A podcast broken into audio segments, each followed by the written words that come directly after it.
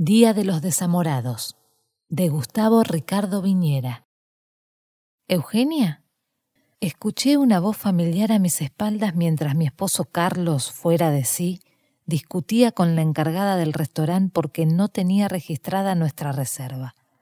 Era el día de San Valentín, y como hace ya un millón de años Carlos reserva en el más caro de los restaurantes de Puerto Madero para homenajearme o tal vez para cumplir conmigo como lo hace de costumbre. Giré mi cabeza con cierto temor. Algo interior me decía que no debía prestarle atención a esa llamada. Antes de terminar de mirarlo a los ojos, repitió, Eugenia. Me di cuenta de que era él, el hombre que había quedado dando vueltas como una calecita en mi cabeza desde aquel amor de primavera, ya hacía veintipico de años. El pico lo dejo en suspenso para no delatar mi edad, que seguro estarás calculando. Era Roberto, el coordinador del viaje a Bariloche de nuestra promoción del Colegio María Auxiliadora. Asentí con la cabeza y dibujé una mueca que parecía ser una sonrisa en mi boca recién pintada. Hola, Roberto. Tanto tiempo, atiné a decir mientras pispeaba sobre mi hombro cómo Carlos matizaba el papelón que había iniciado el confórmalo con la asignación de la mesa que siempre ocupamos para estas ocasiones. Junto a Roberto había un grupo de gente. En el momento no pude darme cuenta de si estaba solo o acompañado. Me despedí, le di un beso en la mejilla y salí corriendo tras Carlos que ya se estaba dirigiendo junto al maitre a nuestra mesa. Al sentarnos nos sirvieron una copa de champán como bienvenida para compensar el mal rato que habíamos pasado. Yo, erguida como un periscopio en la espalda, trataba de identificar dónde ubicarían a Roberto y quién lo acompañaba. Con Carlos la cosa no está mal, pero ni fu ni fa, ni blanco ni negro. Tenemos dos hijos y un perro. Cualquiera diría que somos una familia feliz, pero no. Él me cuida como si yo fuera una Barbie dentro de una campanita de cristal. No sé si la rutina, el aburrimiento o la vida misma han hecho que el amor se haya marchitado y mi alma se haya llenado de hastío. Algo así como que el amor había pasado directamente del horno al freezer sin escalas. Mientras mirábamos la carta para elegir la cena, mi mente no paraba de mandar imágenes de cuando fuimos a Bariloche. Aquel viaje, aquellos desayunos tremendos, y él siempre ahí, muy cerca de mí mirándome, cuidándome, diciéndome algo lindo, y yo perdidamente enamorada de un chico que para mi edad ya era un hombre. Pude ver dónde lo ubicaron. No estaba a más de cuatro mesas de donde estábamos mi esposo y yo. Roberto podía verme a mí como yo a él, perfectamente. Estaba con una rubia alta. Mi corazón empezó a latir a un ritmo acelerado. Tenía taquicardia. Nada había cambiado en Robert. Se lo veía más maduro, obviamente, un tanto canoso, con una barbita de dos días que lo hacía mucho más sexy. De pronto levantó su increíble mirada hacia donde nosotros estábamos y me sonrió. Esa sonrisa me mató. Yo también le sonreí, pero con vergüenza. Fue como cuando me encontraron robándole los bombones a mi abuela Julia. Carlos pidió un bife de chorizo a caballo para no perder la costumbre. Yo estaba inapetente. Se me había cerrado el estómago y solo quería ver el rostro de la rubia que lo acompañaba, que estaba de espaldas a mí. Pedí una Waldorf por pedir algo. Me acordé de cuando me tomó de la mano aquella primera vez en el bosque de los arrayanes, cuando quise saltar un pequeño arroyito y él no quería que me mojara. Volví a mirar hacia su mesa. Él seguía ahí, con su mirada firme y su sonrisa imborrable. Nos trajeron los platos y Carlos, como siempre, tomó un pedacito de pan y me lo dio como si fuera Jesucristo en la última cena, diciéndome, Te ama verdaderamente quien te ofrece un pancito para que mojes en su huevo frito. Yo quise cortarme en ese mismo instante los huevos que no tengo con la servilleta.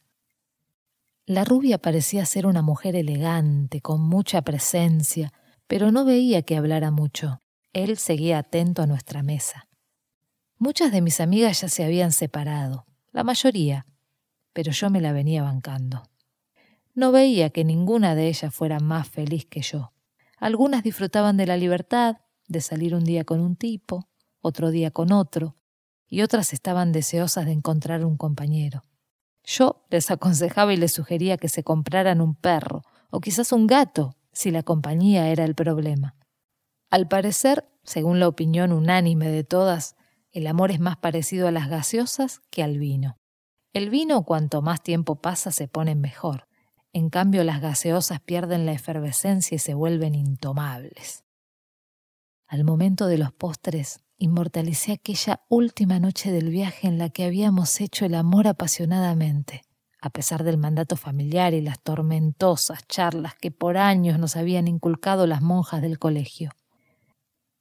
Recordé también que Claudia, mi mejor amiga, me había contado una historia donde todas las personas nacen con un hilo rojo que sale desde el corazón y que las une a otra persona, que sin importar dónde esté y sin importar qué pase con sus vidas, ese hilo iba a hacer que ellas se encontraran y no pudieran volver a separarse. Yo me toqué el pecho y sentí que ese hilo imaginario salía de él y me estaba uniendo a Robert. Recuerdo la vuelta en el micro de Bariloche a Buenos Aires cuando una guacha envidiosa me contó que Robert era casado. Las vacaciones, el viaje, el mundo y la vida se habían terminado para mí en ese instante. Todas cantaban y se reían, y yo no paré de llorar ni un kilómetro en todo ese largo viaje. No lo vi más hasta la noche del restaurante. De pronto la flaca que lo acompañaba se levantó. Intuí que iba al baño. Yo dejé la cucharita y salí como tiro a su encuentro.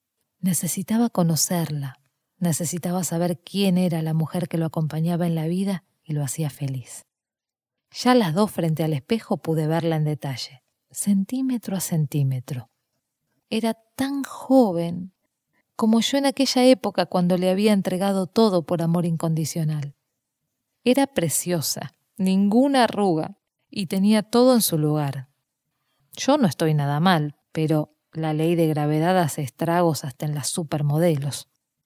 Bajé la cabeza y volví a mi mesa como perro con la cola entre las patas. Debía seguir resignándome a festejar el estúpido día de los enamorados. Carlos pidió la cuenta, dejó el 10% de propina a los mozos, como siempre, y salimos a la calle a esperar que el ballet parking nos trajera el Audi. A los pocos minutos Robert y la chica salieron también. Robert le dio el ticket del auto al muchacho. Carlos recordó que después de todo lo que había bebido, no era mala idea hacer una pasada por el baño antes de irnos y volvió al local. Robert se acercó con su sonrisa, que ya no me parecía tan hermosa, y me dijo, Euge, te presento a mi hija.